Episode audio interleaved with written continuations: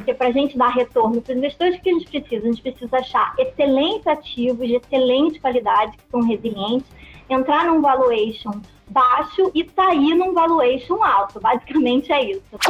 Quanto mais rápido a gente puder dar liquidez para os nossos investidores a investir, é, a gente quer, porém não vamos descartar investimento seed. Conforme você vai crescendo profissionalmente, essas oportunidades elas não são é, econômicas especialmente com relação à participação no conselho das empresas. A gente tem que ajudar a liderança feminina a chegar na liderança, porque a mulher, o diverso, a diversidade, ela traz um novo olhar que só auxilia no crescimento das empresas, na geração de valor, porque o olhar é diferente, o que é diferente, o que é inovador, ajuda a geração de valor, né? Esse é o podcast do Café com Investidor, apresentado por Ralph Manzoni Jr. Olá, bem-vindos ao Café com Investidor, ou melhor, com investidora. Ela é uma gestora brasileira que está captando um fundo de venture capital em Londres. E quem está aqui comigo hoje para contar essa história é Vanessa Viana. Ela é sócia da Capital Lab Ventures. Vanessa, é um prazer recebê-la aqui no Café com Investidora. Imagina, o prazer é meu. Queria te agradecer muito pelo convite, te parabenizar pelo formato do programa. Eu tô, tô assistindo, tô adorando. Você está trazendo muitas pautas sobre inovação, diversidade. Isso é muito importante para o nosso ecossistema. Então, muito obrigada pelo convite. Prazer estar aqui com você hoje. Legal, Vanessa. Vamos começar então. Fala um pouco é, sobre a história da Capital Lab. O que é a Capital Lab e como ela surgiu? É, a Capital Lab é uma plataforma de investimento que já existe desde 2016. Ela foi fundada pelo Paulo Matos e pelo Luiz Consenza. É, ambos são empresários e atuam no setor financeiro de investimentos há muitos anos e são pioneiros em trazer inovação, é, fazer empresas que transformam né, a, o país em termos de tecnologia. É, então, a plataforma já existe desde 2016 e estava funcionando até o momento como é, um grupo, um, um, clube de investidores que se juntavam e faziam investimentos. E agora nós estamos criando, transformando né, a Capital Lab numa gestora e lançando um fundo a partir de Londres, que é o Capital Lab Venture One. E por que Londres? Pois é, Londres tem, tem motivos muito específicos por Londres, né? Nós, por atuarmos no mercado financeiro há muitos anos, né, fizemos muitas pesquisas em relação a mercados e temos relacionamento de muitos anos com o Reino Unido. Londres, ele é o Reino Unido, na verdade, é o terceiro maior mercado de venture capital depois dos Estados Unidos e da China, né? É, atraiu 41 bilhões de investimento em VC, a Europa como um todo. É, desses 41, a maioria passa pelo Reino Unido. O Reino Unido ele é duas a três vezes maior do que o segundo e o terceiro mercado na Europa. Mas o, o, o que a gente está buscando é retorno, né? Retorno para os nossos investidores. E o que o mercado de Londres e do Reino Unido nos proporciona são inovações na área de investimento de venture capital que a gente quer aproveitar para poder fazer retorno para os nossos investidores, tá? Então, que inovações são essas? Na verdade, tanto a Europa quanto o Reino Unido e Londres, ele faz uma combinação de funding disponível com é, uma organização da inovação de forma coordenada, porque a inovação ela, ela é um pilar do orçamento desses países, ela faz parte do planejamento estratégico desses países. Então, os governos no Reino Unido, na Europa, criaram mecanismos de incentivos para que as empresas, as startups se desenvolvam e para que novos gestores é, passem a operar a partir de Londres né, e do Reino Unido. Londres, na verdade, é uma capital, é realmente a verdadeira capital financeira global. Né? Então, é, que, que mecanismos de incentivos são esses? Né? Então, para começar, a questão do funding e da liquidez né? Porque para a gente dar retorno para os investidores, o que a gente precisa? A gente precisa achar excelentes ativos de excelente qualidade, que são resilientes, entrar num valuation baixo e sair num valuation alto. Basicamente é isso, né? Então, esses incentivos, esse funding, para você ter uma ideia, é, coordenado pelo governo, o British Business Bank, que é uma combinação do que seria no Brasil a CVM e o BNDES, porque ele é o regulador e, ao mesmo tempo, ele fornece fundos para incentivar o desenvolvimento.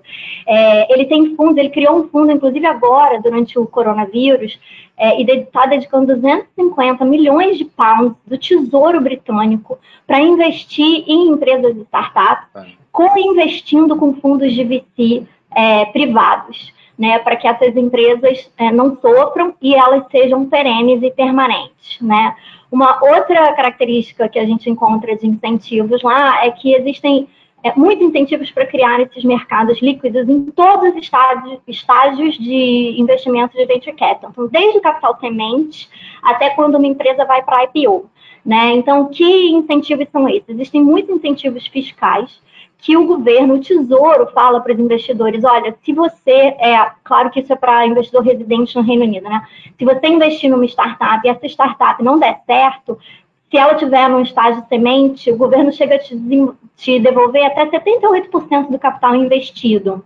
E num estágio mais avançado, é 75%. Então, o seu value at risk, seu valor em risco, ele é de vai, 25%.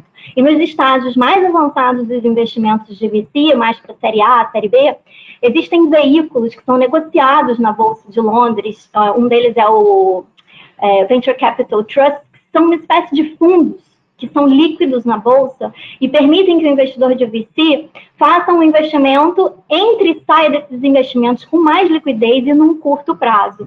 Né? E aí depois tem a AIM, que é o mercado de acesso para empresas de inovação na London Stock Exchange, que permite a realização de IPOs, e esses IPOs não necessariamente precisam ser unicórnios de bilhões de dólares. Né? Então lá a gente vê o, a existência dos semicórnios, que são empresas que vão entregar excelentes retornos, que estão na casa dos milhões, não chegaram no bilhão, mas ainda assim você consegue acessar o mercado de capitais. E existe uma parceria entre a London Stock Exchange e a Nasdaq. Né? Então, é, as empresas que listam lá não precisam fazer um exercício de filing muito complexo para depois fazer a próxima série, o follow-on na Nasdaq. Qual é o resultado disso tudo? Gera um mercado com uma liquidez no mercado secundário de venture capital muito grande e liquidez se traduz em aumento de valuation e retorno para os investidores. Então, por todos esses fatores, é, além disso, Existem agências governamentais que coordenam todo, todo o ecossistema de inovação. Então, por exemplo, no, no Reino Unido você tem o Innovate UK, que é uma agência de inovação e pesquisa do governo. Né? Então, ela fala: olha, quem são os agentes que estão é, no ecossistema. Você tem as startups, você tem os empresários, você tem as empresas grandes, os fundos de VC e você tem o mercado de capitais. Então, ela promove é, que esse funding encontre essas empresas e que seja criado ali um efeito positivo de geração de investimento de capital, né? E outras agências, como as catapultas digitais, que também promovem esses encontros, e existem aceleradoras governamentais, que dão coaching para os fundadores das startups, conteúdo, ajudam eles a encontrar cliente, marketing. E, por fim, o Department of International Trade, que é o Departamento de Trade Internacional do governo britânico, ao qual nós somos associados à Capital Lab, que faz exatamente esse link entre novos gestores, novas empresas fora do Reino Unido, para usar o mercado de Londres como uma plataforma de captação para essas startups que vêm de outras regiões do planeta. Né? Então, por todos esses motivos, a gente escolheu Londres e até como um diferencial do que existe muito na América Latina, né? Porque o que, que a gente vê muito na América Latina? A gente vê fundos muito focados em investimento latam que captam recursos com investidores estrangeiros. Tá. E o que a gente está fazendo é um cross-border. Né, a gente está captando tanto com investidores latino-americanos quanto com investidores estrangeiros e fazendo link entre essas startups globalmente competitivas e cadeias produtivas regionais em vários lugares do planeta. Então, é muito complementar ao que existe na indústria de VC no Brasil. Queremos muito fazer parceria com a, o pessoal, estamos em conversas e muito felizes pelo lançamento desse fundo. Então, Vanessa, me conta em que estágio está esse fundo. Se eu não me engano, você estava comentando, é um fundo de 100 milhões de dólares. Ele já foi captado, ele está sendo captado. Quando você vai fazer o first closing desse fundo? Sim, nós lançamos a captação em outubro do ano passado, né? E nós estamos no momento com uma estratégia de warehousing para criar portfólio, que ela existe em conjunto, em consonância, em paralelo com o fundraising do fundo, tá? Então, nós criamos uma estrutura de pledge funds que são relacionados a temas sobre o futuro de determinados setores, e a gente está dando a possibilidade para que investidores entrem é, deal by deal, né, transação a transação, é, junto com a gente, nesses investimentos que depois nós iremos transferir para o fundo, tá? Então a gente está fazendo é, essas transações já acontecendo, a gente vai fechar duas operações agora é, no final de janeiro, novas operações, né? Porque a Capital Lab já tem oito investimentos realizados, é. tanto no Brasil quanto no exterior, e então estamos fechando duas. É, a gente está realizando isso, a gente espera é, fechar assim, o primeiro closing do fundo no terceiro para o quarto quarter, é, primeiro closing desse ano, e aí continuar o segundo closing para o ano que vem. A gente está passando por uma pandemia, né? Então, Sim. Fazer fundraising já é difícil, fazer fundraising em pandemia é uma experiência única. É, apesar do fundo é, ser um fundo lá em Londres, qual que, qual que é a tese? Vocês vão investir em empresas aqui no Brasil ou empresas internacionais de qualquer canto do globo? Sim. Então, a nossa tese de investimento é buscar tecnologias viabilizadoras das sociedades conectadas e da nova economia de dados. E abaixo dessa pergunta matriz, né, quais são essas startups, modelos de negócio, tecnologia que vão permitir essa transformação, com a evolução tecnológica, nós olhamos para sete setores. Né? Então, a gente olha para o futuro da mobilidade das cidades inteligentes, a gente olha para o futuro do, do, que é a indústria bancária, então, fintechs, insurtechs, a gente olha para o futuro da segurança de dados e privacidade de dados. Isso vai ser uma indústria bilionária que está apenas começando, as soluções estão apenas sendo criadas, mas é um universo incrível. A gente olha para o futuro da saúde, né, a health tech, e o futuro do varejo, porque as coisas estão, a fronteira entre as indústrias estão cada vez mais é, diminuindo, né? E olhamos também para o futuro da educação, e o futuro do trabalho. Né? O futuro do trabalho é, não é um setor em si, ele permeia todos os setores, mas existem soluções e tecnologias muito específicas e é necessário ter um olhar é, específico para o que está acontecendo, né? não só com essa questão do trabalho remoto, é, como também com a inteligência artificial e a divisão entre o trabalho humano e o trabalho das máquinas, que a gente cada vez mais vai ter que aprender a lidar com isso, né? Então, dentro desse, dessa tese de investimento, nós estamos olhando para empresas é, a partir do Reino Unido, fundadas no Reino Unido e Europa. Nós reservamos uma alocação de 30% para empresas de Israel, e aí tem razões específicas por quais a gente escolheu Israel, e empresas latino-americanas também. Tá? E o que a gente está fazendo é trazer nossa inteligência como gestor, como empresários né, de sucesso, para é, conectar essas soluções dessas startups com cadeias produtivas, especialmente com a cadeia produtiva brasileira e latino-americana. Né? Então, a gente está investindo é, tanto em empresas estrangeiras quanto em empresas brasileiras e latam, é, olhando especificamente para quais empresas de que a gente chama de deep tech, que quer dizer é, tecnologia com inteligência, com pesquisa Sim. aplicada, né, que ela pode, possa ser aplicada à indústria para melhorar as cadeias produtivas e o processo produtivo, a produtividade das cadeias nacionais.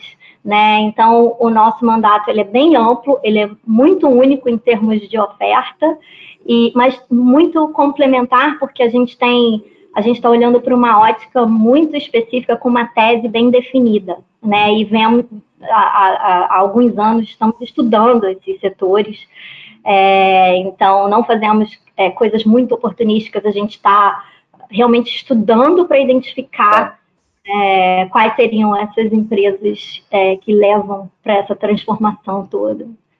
E que estágio você entra? Você está imaginando entrar? Você é um seed money, uma série A? Qual é o tamanho do seu cheque?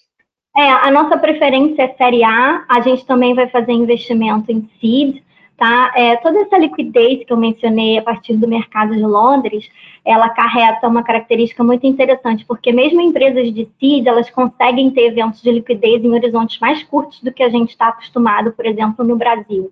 Né? Então, você vê, por exemplo, exemplos de empresas como a Hopin, que foi fundada 17 meses atrás, e ela já virou um unicórnio, é uma empresa do Reino Unido, né, em função de toda essa liquidez. Então, a gente está reservando uns 60% no mínimo de alocação para a Série A e, eventualmente, se aparecer empresas em fases Série A, Série B, a gente vai olhar, né? Porque o nosso foco é dar retorno com uma liquidez. Quanto mais rápido a gente puder dar liquidez para os nossos investidores a investir, é, a gente quer, porém, não vamos descartar investimento seed. Né? Então, os cheques é, variam para um investimento, você até encontra cheques maiores, assim, né? Transações que vão, estão lá na casa dos 10 milhões. A gente está pretendendo para a Série A fazer um cheque entre 2,5 a 5 milhões, e a gente está falando de pounds, né? Então, em dólar é um pouquinho mais, ah. e, ou euro, né? É, e para e CID, os cheques variam de 1 a 3 milhões, é, não muito mais do que isso. Tá certo. Agora, uma coisa curiosa que você está falando é que você está querendo dar liquidez mais rápido para os investidores. Em geral, o ciclo de investimento em venture capital ele é longo. Se fala em alguns casos em até 10 anos. É, como você vai fazer isso? Qual é a fórmula para que você consiga unir liquidez em venture capital com retorno mais rápido? É, eu vou te responder com um exemplo. A gente está fechando uma transação agora no final de janeiro é, que a gente ainda nem terminou os documentos finais da transação e já apareceu um comprador para 100% da companhia num valuation de milhões. Então, isso é um efeito. Na verdade, a decisão que a gente vai ter que tomar é quanto tempo a gente quer ficar para esperar o valuation dessa empresa crescer mais ainda. Mas uma, é uma sinalização ótima de que a gente está escolhendo a empresa no setor certo, né? Que as movimentações desse setor estão certas. Então, isso é uma derivada, né? Uma resultante de você estar tá num mercado onde existe um mercado secundário de VC, né? E de onde vem essa liquidez? Ela vem das inovações financeiras. Né? Então, por exemplo, você ter a possibilidade de ter um VCT negociado na Bolsa de Londres, você consegue criar alternativas para que o seu investidor, se ele precisar, se o horizonte de saída dele for menor, ele acessa essas oportunidades no mercado secundário.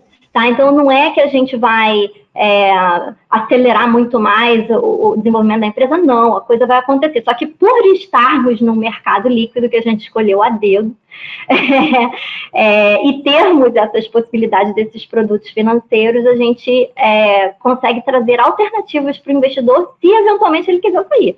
Mas, por exemplo, eu mesmo estou investida nessa empresa e eu prefiro esperar, porque eu, se, se já apareceu um investidor agora, imagina quando essa empresa ganhar mais volume e aumentar ainda mais suas operações. Então, é, existe, existe a possibilidade de dar um retorno menor. O nosso fundo é de 10 anos, com 4 mais 6, né, normal. É, mas a gente está pontuando que existem essas alternativas por estarmos no mercado líquido como Londres. Né? Vanessa, você citou também que a Capital Lab já tem oito startups no seu portfólio é, nenhuma ação desse fundo que, que vocês estão captando agora.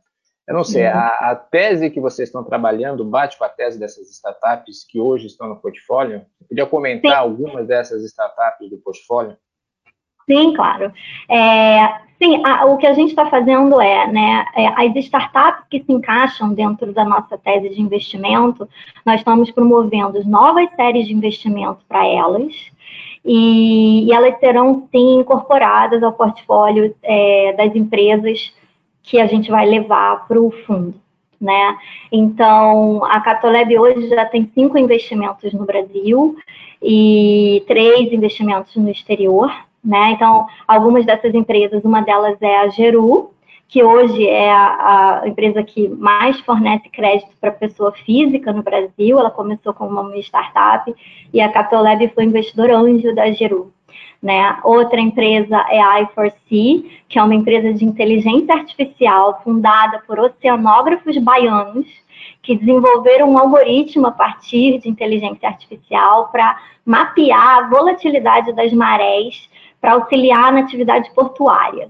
Tá? Então, essa empresa foi, participou de, de competições e concorrências levadas pela Capital Lab na Europa, foi descoberta pela Shell na Alemanha, e agora está desenvolvendo o primeiro algoritmo para operações fluviais da história, porque não existe muita coisa para o oceano, mas muita pouca coisa para rio, né? E nós estamos agora vamos é, promover novas séries usando Londres como plataforma, né? Tá. Outro investimento é a Pink Farm. Pink Farms é a primeira fazenda vertical é, da América Latina, uma empresa de São Paulo que visa é, a, a, a atender, achar uma solução para esse problema que a gente encontra, né? De grandes cidades super com muita densidade, como é que você faz para o alimento chegar mais próximo, né? O Brasil ainda tem o clima que favorece, mas países frios ainda tem mais é, problemas ainda.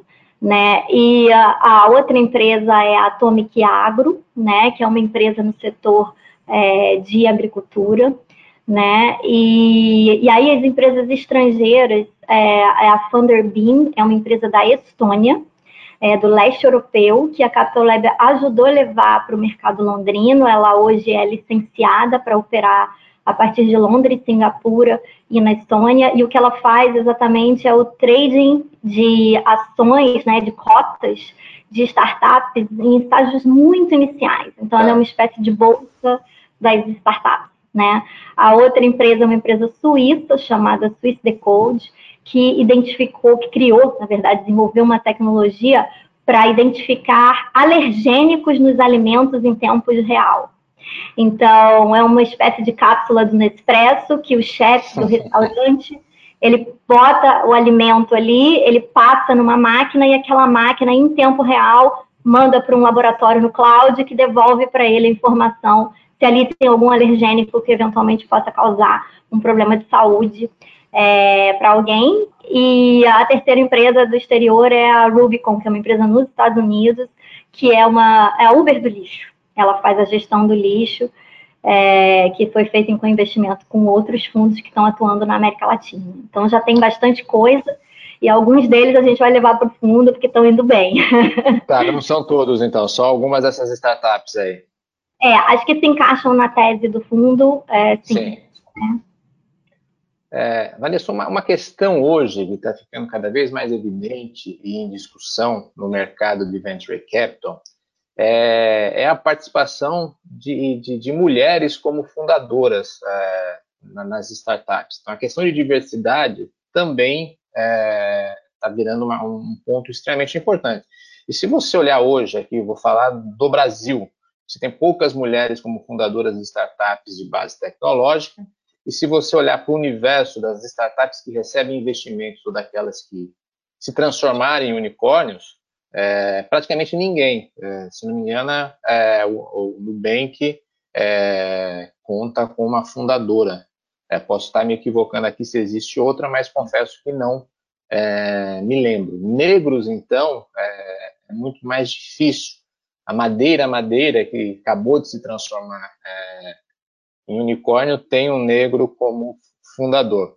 É, como vocês, é, como uma gestora de venture capital, começam a tratar essa questão de diversidade para que é, é, o, espectro de pessoas que estejam trabalhando nessas startups não seja aquele perfil de, de homens brancos com é, MBA em Stanford, nos Estados Unidos, nas principais universidades americanas.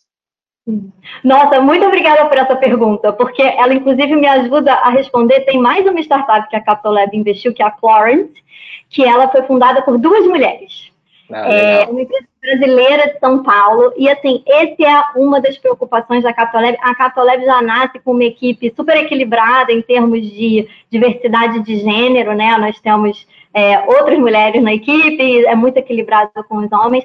E, assim, é, eu, esse, esse é super importante, esse tema, e eu, eu, assim, é, ele tem que ser olhado do ponto de vista da diversidade como um todo, né? Não só uma questão de, das dificuldades das mulheres, mas como você falou, né? O, é, fundadores negros ou, é, eventualmente, com outras diferenças e que, que são, na verdade, parte de você ter inovação, né? O que, que é inovação? É você poder olhar para o diferente é você olhar para a diversidade, né? Então, um dos motes da Capital Lab é realmente encontrar é, startups que estão resolvendo os principais problemas da sociedade, que tenham uma plataforma tecnológica e um modelo de negócio capaz de resolver essas questões.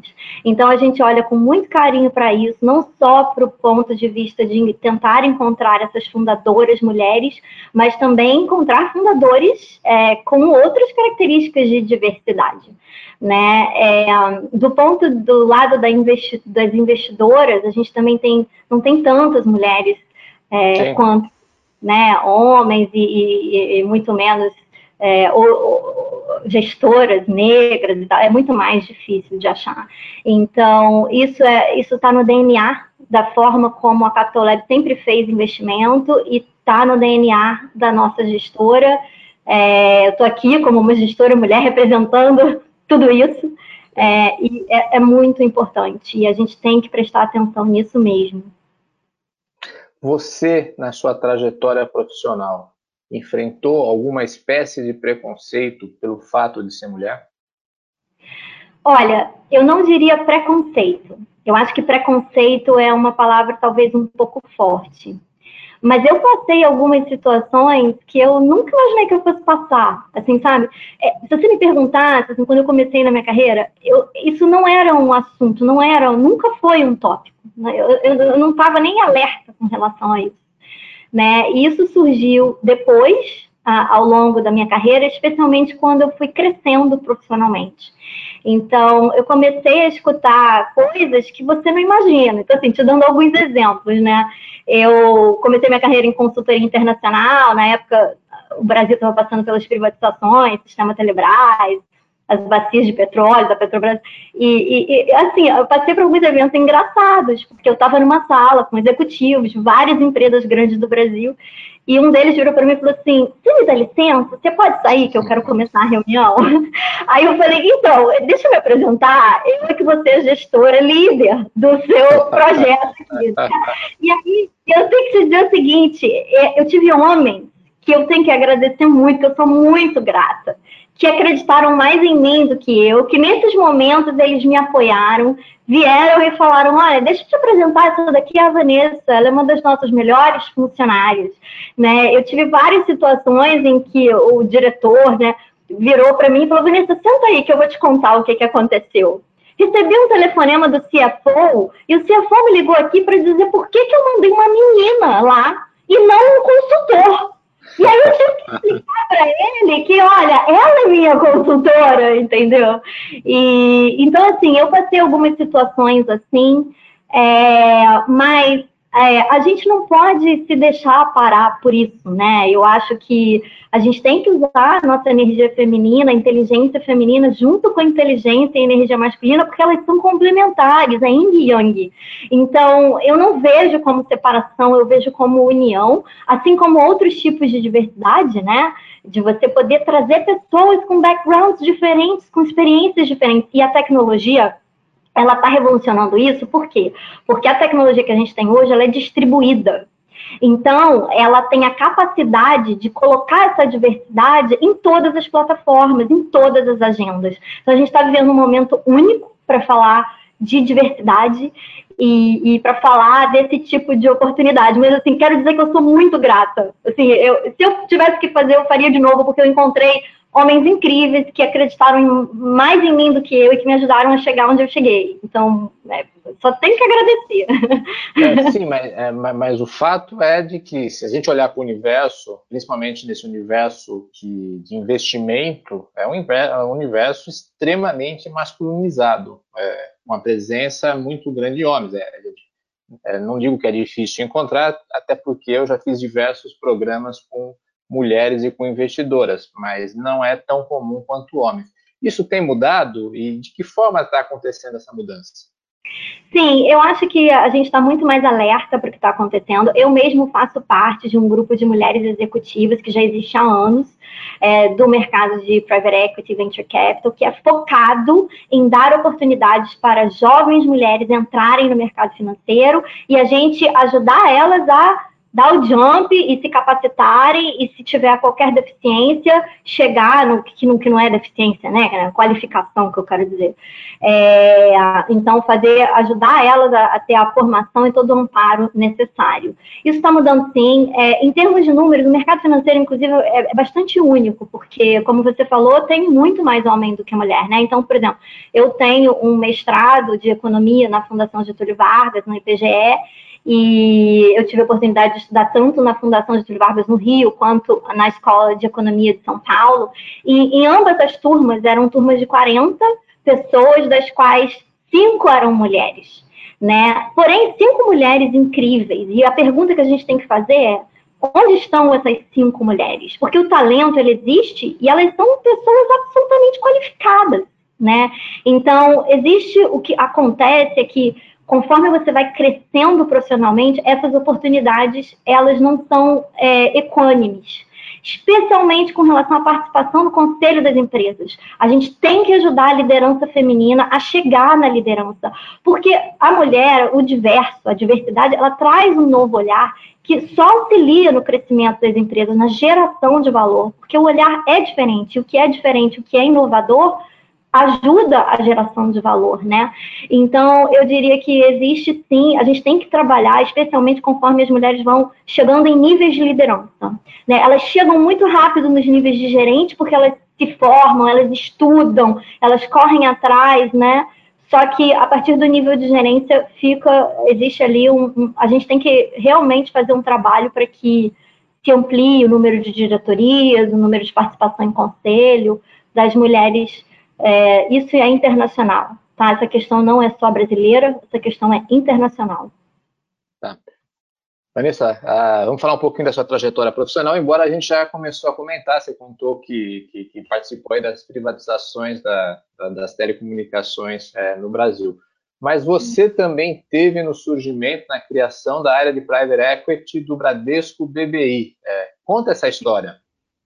Ai, essa é uma história maravilhosa que eu guardo no meu coração, assim, porque é, ela realmente é uma resultante de todo o trabalho que eu fiz, né, na minha carreira. Eu fui a primeira, é, a primeira pessoa a me juntar na equipe de gestão do Bradesco Private Equity. Na realidade, o Bradesco Private Equity estava sendo fundado por nós, e um, é, eu respondia ao diretor estatutário e ao conselho do banco, ao CEO do banco. É, então, eu tive a oportunidade, o privilégio de é, criar tudo do zero, né? Então, desde a primeira planilha, o primeiro valuation, o primeiro investment memo, o primeiro investment agreement, o primeiro, né? Então, é muito único você poder ter a oportunidade de fazer isso dentro do segundo maior balanço privado da indústria bancária da América Latina. Eu acho que nós brasileiros temos que ter a percepção do que, que representa a nossa economia né, para o mundo. É, e isso me deu uma bagagem que eu só posso agradecer, porque é, a gente estava gestionando um fundo de 2 bilhões de reais, olhando para investimentos de infraestrutura e ou investimentos relacionados à infraestrutura e para a indústria. Era um multissetorial, na verdade, a gente olhava, mas eram grandes investimentos. Né? Tá. E logo no início, nós, em 2012, fizemos o primeiro investimento de seed da história do banco porque os bancos estão internacionalmente sendo disruptados por essa nova inovação.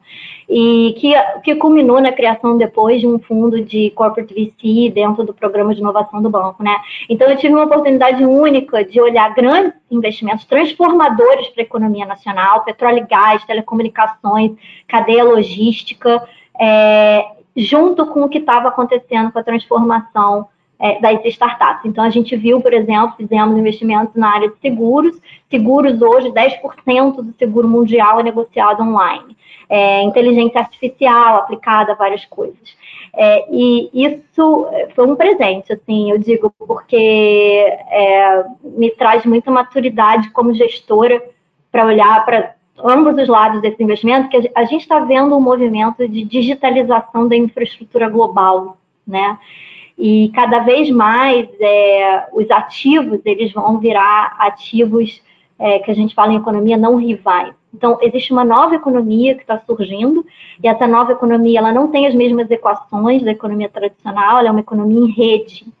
E mesmo quando você investe em ativos como a gente chama de hard assets, ela hoje tem componentes dessa economia em rede. Então, eu quando analiso o investimento de venture capital, eu analiso dentro dessas duas óticas e vejo como que essas duas curvas se encontram.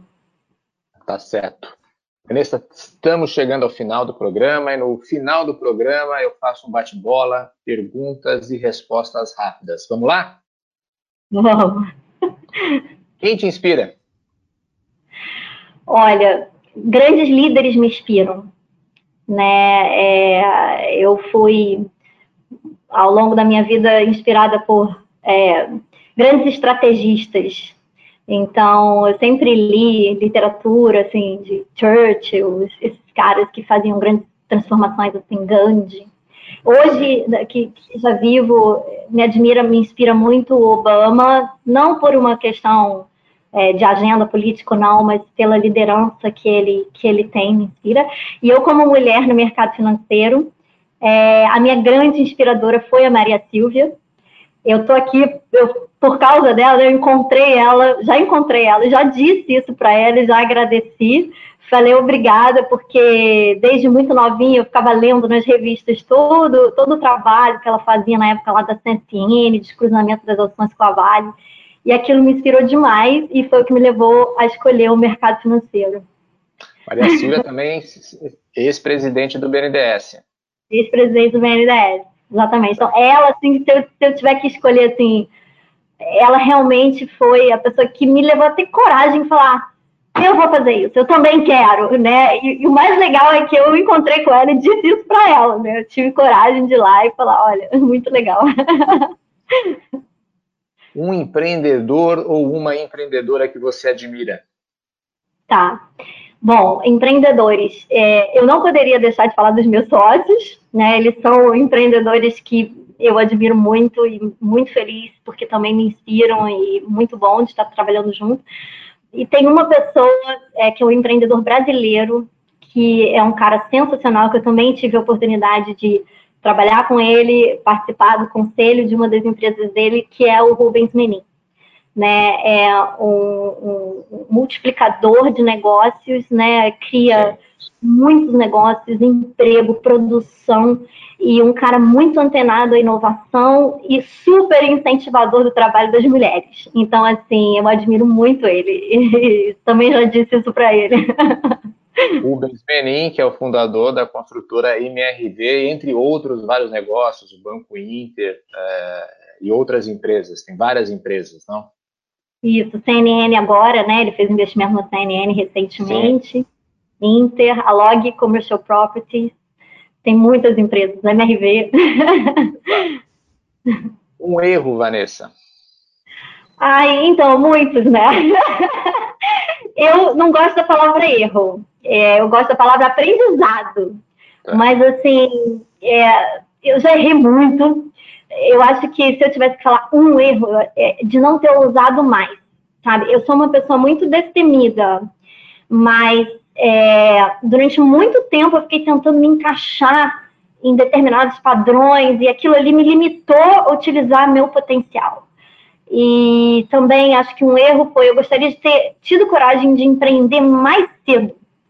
É, sempre tive isso, essa vontade e tal, mas também acho que não foi, de novo, não foi um erro. Eu acho que foi muito importante eu passar tudo que eu passei para aprender tudo que eu aprendi e estar tá aqui nesse momento agora empreendendo, né, com esse fundo que a gente está levantando, todos esses investimentos que a gente está fazendo. Um acerto? Ah, um acerto estar aqui com você hoje. Opa! Eu acho que o acerto é, é, uma derivada de todo o nosso esforço e dedicação na vida, né? Toda essa, essa, rota profissional que eu fiz foi um super acerto. E hoje está fazendo com a Capital Lab, levantando o fundo né, da Capital Lab Venture One, é o acerto da minha vida. Estou tá muito feliz. Um livro. Um livro. Vai ser difícil um, tá? É, o, alguns dos livros que mexeram muito comigo uh, ao longo da vida tem muito a ver com estratégia. Né? Então, é, lá atrás, quando eu comecei minha formação, a República de Platão, é, Maquiavel, os grandes estrategistas da Cidade de Deus, de São Tomás Aquino, É, hoje, o livro que não sai da minha cabeceira é Platform Revolution, que foi escrito por três economistas, é, empresários e também professores do MIT. Recomendo muito, inclusive para os incumbentes, quem quer entender o que está acontecendo em termos de disrupção e transformação na economia. E eu também não tiro da minha cabeceira The Second Machine Age, que também fala de tecnologia, e Zitron, The Platformization of the Web, e Surveillance Capitalism, da Susana Zuboff, que eu tive o prazer de encontrar na, na London School of Economics, ela também é do MIT, e ela está lá naquele é, documentário novo do Netflix. É, tive o prazer de estudar com ela. É, esses livros, assim, é, tem, tem, eu acordo, durmo na hora do almoço, se dá tempo, eu estou lendo sempre um, um parágrafozinho, porque fala de inovação, fala de tecnologia, fala de tudo isso que a gente está olhando agora. E por fim, um hobby. Um hobby, também vai ser difícil falar um só. eu, originalmente, eu, na minha adolescência, assim, eu fui bailarina clássica, né? Ah, é? Então, é, e cheguei no nível assim profissional. Eu, eu fiz aula com o Le Ballet Jazz de Montreal, porque eu morei muito tempo, comecei meus estudos acadêmicos no Canadá, né? E isso fica no seu DNA. Você, obviamente, quando você começa a trabalhar desse jeito, você não tem mais tempo mas eu sou uma pessoa muito do, do esporte, né, e do exercício. E eu sou neta e filha de velejadores, e naturalmente hoje o esporte que vai ficar comigo para o resto da minha vida é o kitesurfing. Então, Sim. eu uso toda essa disciplina que eu trouxe do balé é, para velejar, é, fazer o kite. Eu sou uma exímia kitesurfista, mas não dá para fazer isso o tempo todo, né? Especialmente quando você está na cidade trabalhando. Então, quando eu estou na cidade, eu pratico yoga. É, comecei com a Rata, depois Vinhasa, agora Bikram. E, um, e o, o, meu outro grande hobby, é, eu sou mergulhadora também, eu sou, eu sou da, do mar. cheia né? de hobbies. É, mas eu tenho um outro hobby que eu guardo assim no coração de paixão, é que eu eu me formei e, e virei classificadora internacional de café especial.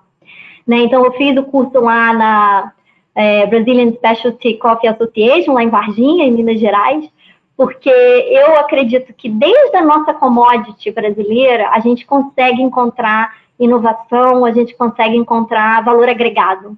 Né? Então, olhar para o nosso café e poder classificar esse café e vender esse café com premium, né, é uma coisa que me, me atrai muito, então é, eu, esse é um, um grande hobby que eu levo para mim quando eu estou nos centros urbanos, é, trabalhar com, com esses produtores de café para é, trazer é, especialidade e valor agregado para o café brasileiro, que eu acho sensacional.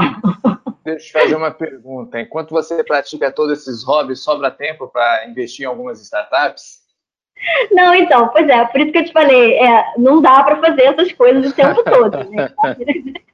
Muito pelo contrário, especialmente agora no momento que a gente está passando, e com pandemia, então tudo que é indoor é, eu estou evitando, é, nem a yoga, que eu estou praticando yoga em casa agora, né, quando dá, e tenho saído para correr 5 horas da manhã, eu levanto com a coruja, né, então 5 horas da manhã eu levanto, tenho tempo para correr. Correr não é um hobby meu, sou péssima na corrida, não corro maratona, não. Mas eu vou lá para poder não engordar, para poder manter o meu, o meu fit e tal. Então, assim, ao contrário de acho que todo mundo do mercado financeiro que corre maratona, eu não, eu peço ajuda, porque eu não consigo correr, meu, o meu corpo não foi feito para correr. É, mas não dá, né? No dia a dia a gente faz aquele exercício para para manter o coração, para não passar por um ataque cardíaco, é, e quando a gente sai de férias, aí a gente faz esses outros hobbies. Né? Já faz tempo, agora com a pandemia, está todo mundo se cuidando. Né? Legal, Vanessa. Muito obrigado aqui por participar do, do programa Café com Investidora. Eu que agradeço. Muito obrigada pelo convite. Parabéns pela agenda de novo. E foi um prazer estar aqui com você hoje. Só posso agradecer. Obrigada. Obrigado e até o próximo episódio. Você ouviu o podcast do Café com Investidor, com a apresentação de Ralph Manzoni Jr. Para assistir nossos programas, acesse o nosso canal no YouTube Neofeed Brasil. Para receber notícias em seu e-mail, acesse o site www.neofeed.com.br e assine a nossa newsletter.